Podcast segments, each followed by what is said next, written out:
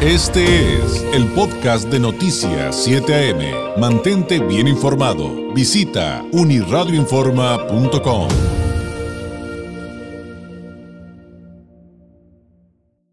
En la línea telefónica, la coordinadora de Documenta en Baja California, Nayomi Aoyama. Nayomi, muy buenos días.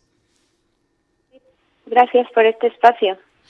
Nayomi, eh, platícanos en, primera instancia, eh, eh, ¿qué, hace, ¿qué hace Documenta? Es, es un tema sin duda interesante, eh, todo este trabajo que están haciendo con, con este asunto de concientizar sobre la tortura, pero, pero ¿cómo podremos entender qué hacen en, en la organización para arrancar y contextualizar estos temas?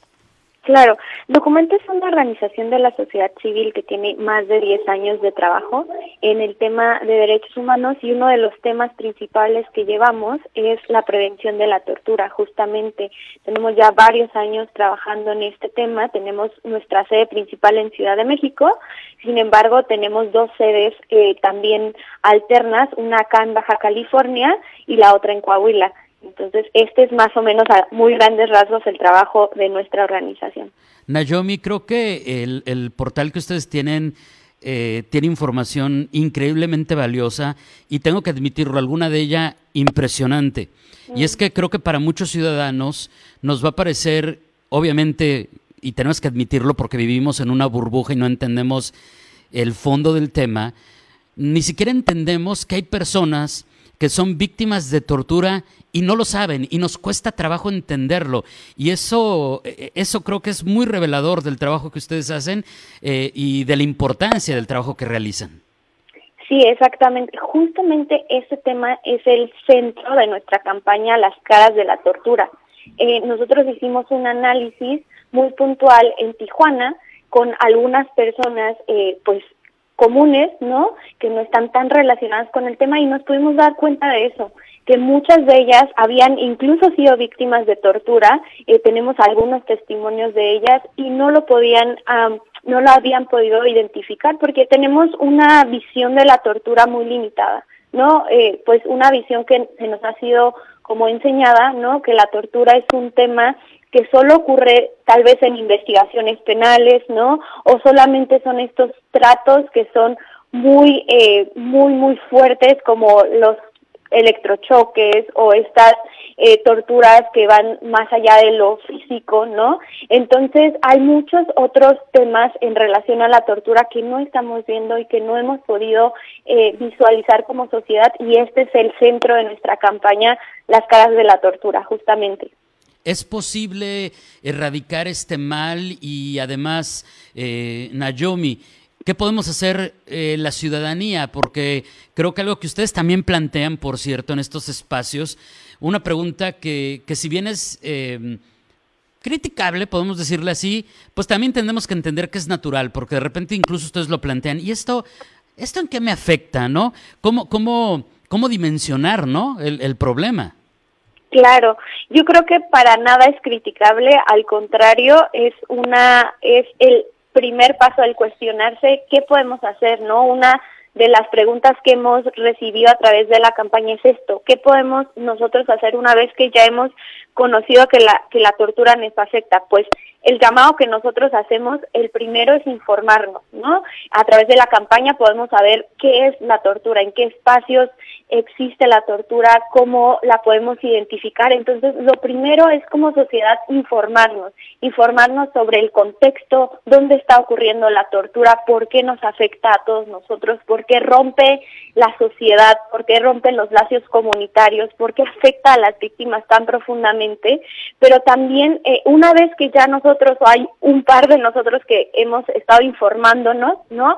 Debemos de compartir esto. Creo que la forma más eh, fácil de nosotros concientizarnos es de boca en boca, ¿no? De aquellos que ya se informaron, compartirlo con sus familiares, con sus amigos, hacer una red eh, que pueda compartir esto y después evidentemente podemos participar activamente, ya sea a través de organizaciones de la sociedad civil, apoyando estas organizaciones o directamente a través de la exigencia a nuestros gobernantes de la atención a este tema, ¿no? Lo más importante es no callar, Y lo segundo es si somos víctimas de tortura o si hemos identificado que alguien eh, de nuestra comunidad o alguien eh, en nuestra presencia ha sido víctima de tortura, debemos denunciar y debemos de no callar, ¿no? A veces eh, somos testigos de, de abusos, ya sea por parte de autoridades de policías, eh, tantos abusos y no, no hacemos nada, pero podemos hacer muchas cosas, no podemos presentar estas denuncias, eh, hacerlo público, grabar, ¿no? Entonces creo que estos son los pasos que debemos de tomar eh, una vez que nos hemos concientizado sobre este problema tan grande. Sí, acabas de decir creo que algo muy importante y es, no nos tiene por qué dar pena decir, es que no sé, Claro. Porque podemos aprender, es, es, eso es lo maravilloso de esto. Y hablando justamente de esos, hablando justamente de esos mitos eh, y, y, de, y, de, y, de, entender en, eh, en, en, su correcta perspectiva, insisto, este tema, eh, pues también estoy viendo que, que se encuentran con el asunto no solamente de que muchas personas piensan que no sirve de nada denunciar, eh, obviamente es que sabemos que la impunidad en México es un, es un mal latente, mm. pero también esta, este asunto que se dice mucho cuando se habla de crímenes de trata, de tortura y demás, pues quién sabe en qué está metido, ¿no? O sea, son, son cosas contra las que tenemos que luchar para entender también bien este tema, ¿no, Nayomi? Exacto, 100%. Creo que ese es uno de los mitos más fuertes que tenemos, ¿no? Nosotros justamente en la campaña queremos de desmitificar esto. Tenemos algunos testimonios de personas, incluso personas que habían salido, ¿no? Eh, por ejemplo, en Tijuana tenemos un testimonio de una persona que había salido a pasear su perro y es víctima de tortura, ¿no? De golpes por parte de policía eh, municipal, simplemente porque él había salido a pasear su perro sin eh, protección, ¿no? Entonces, es algo que nos puede pasar a todas y a todos, ese es el problema y creo que una de las razones por las que yo trabajo en esto es entender eso, que no es algo que le suceda solamente a, a, ciertas personas, ¿no? Sino que a todas y a todos estamos latentes de ser víctimas de tortura.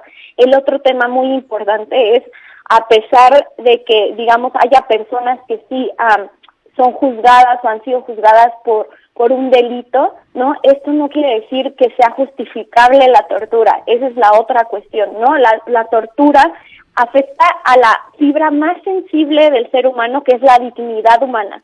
El la, la calidad que tenemos todos de ser humanos y de, de por eso mismo ser dignos de un buen trato, ¿no? Eso es lo que afecta a la tortura. Entonces, la tortura eh, no puede ser justificable por ninguna razón, ¿no? Por ninguna razón nosotros podemos decir, bueno, es que esta persona se merecía ser golpeado o esta persona se merecía eh, ser amenazado de muerte, ¿no? Por esta situación, porque hay, hay canales eh, de justicia para eso, pero la dignidad humana está en juego. Y la dignidad humana es algo que nos afecta a todas y a todos, ¿no? Si, si se está tratando de afectar la dignidad de una persona, eso es la dignidad de todos como ser humano.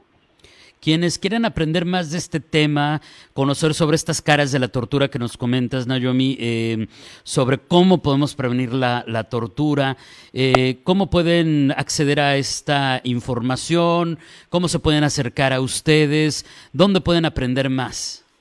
Claro, eh, lo primero es que nos pueden encontrar siempre en nuestras redes sociales, en Twitter, en Facebook, en Instagram, como Documenta C pero también eh, tenemos una página de internet eh, dedicada justamente a este tema, donde pueden ustedes aprender más. Hay una sección bastante interactiva, van a ver videos, hay audios y todo relacionado con esto, y esto está en www.documenta.org.mx, diagonal caras de la tortura. Eh, ahí pueden ustedes conocer más sobre esta información y sobre todo sobre el contexto de Baja California y también la situación a nivel nacional que habría que ahondar también en eso.